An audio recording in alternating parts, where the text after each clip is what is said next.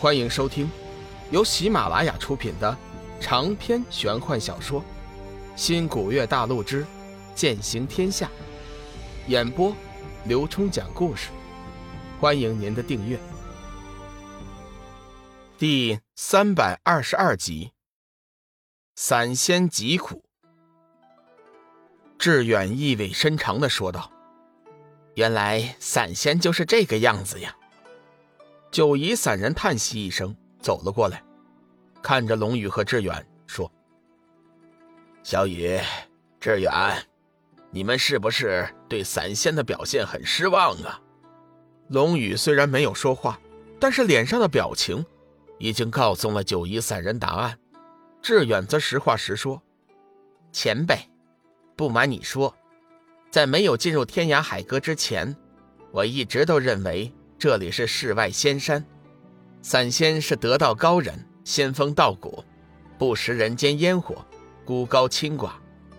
没有想到，他们也会为了一颗丹药而做出如此夸张的举动。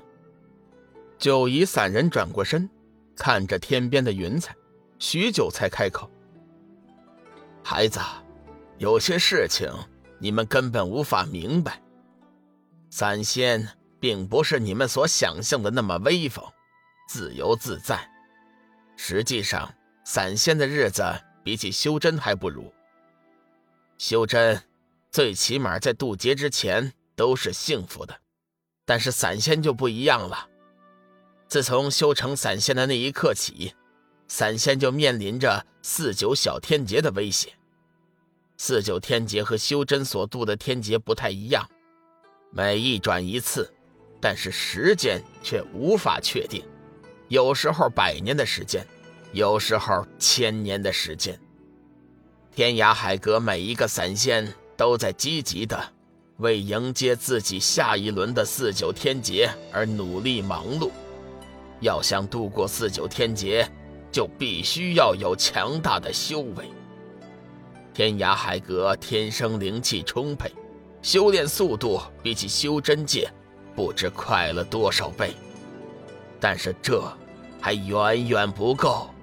几乎每天都有散仙在四九天劫之下灰飞烟灭，所以常规的修炼已经无法满足我们的安全需要，只好想办法借助仙气、神器、丹药来提高修炼的速度。你所散发的丹药。即便不是那活丹，在天涯海阁也算上品。你今天发出去了六颗丹药，实际上就是保住了他们六个人的性命，所以散仙才会如此的热情。说到最后，九夷散人的神情十分低落。龙宇突然问道：“那难道天涯海阁就没有好的丹师吗？”剑君子走了过来。接过话题道：“你应该知道，现在的修真界早就没有了真正的丹师，天一谷的人也久不出世，哪来的好丹师啊？天涯海阁的散仙也都是从修真界过来的，修真界都没有，海阁自然也就没了。”志远有点感慨，没想到散仙的日子这么难过，可是上天对散仙……也太不公平了！太元尊者上前道：“无所谓不公平，修真本为逆天，散仙更是逆天中的逆天。试想，本早就该在天劫之下灰飞烟灭，但是转修散仙又能多活数千年，甚至是上万年，这已经是天大的恩惠了。”以太元尊者的心境，如今好多事情都看开了。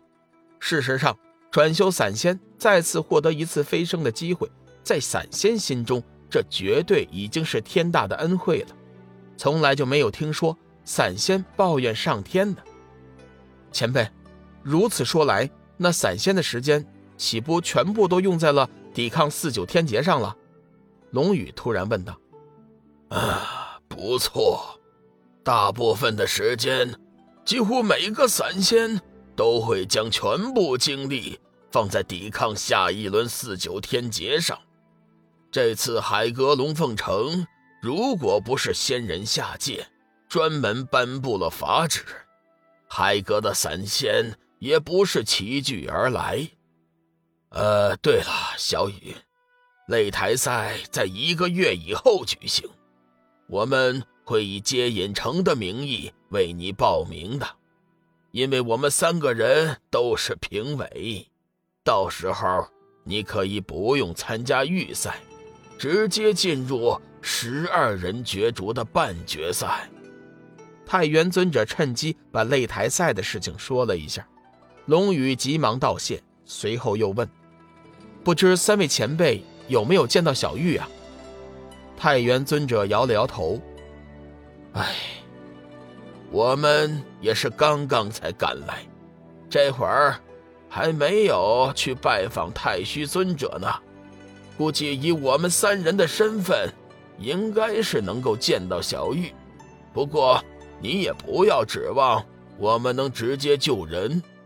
据说这次仙界对这件事情极为重视，专门派了四大仙使前来主持。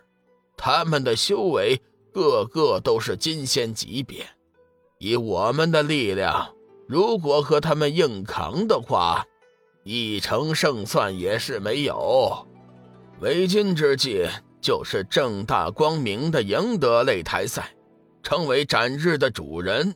到时候你和小玉自然就会相聚。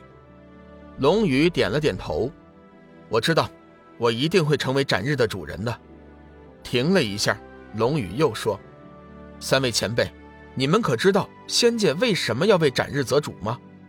事实上，龙宇已经知道了一些原委，不过他还想再确定一下。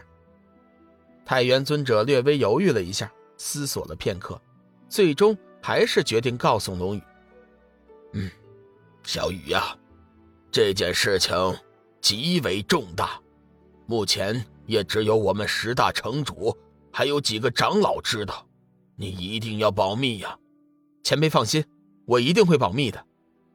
太元尊者看了看四周，身上猛地爆射出一道金光，在四周撑开了一个结界，将众人包裹了进去，这才放心的说道：“据说三界之内即将有大难降临，上面之所以为斩日择主，目的就是为了想让斩日、冠月双剑合璧，以拯救大劫。”那是不是黑暗种族要重现三界啊？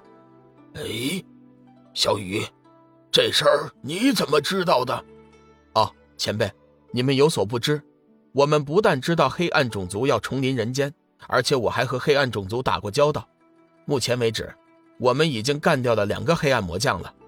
三人听完之后大惊失色。本集已播讲完毕。感谢您的收听，长篇都市小说《农夫先田》已经上架，欢迎订阅。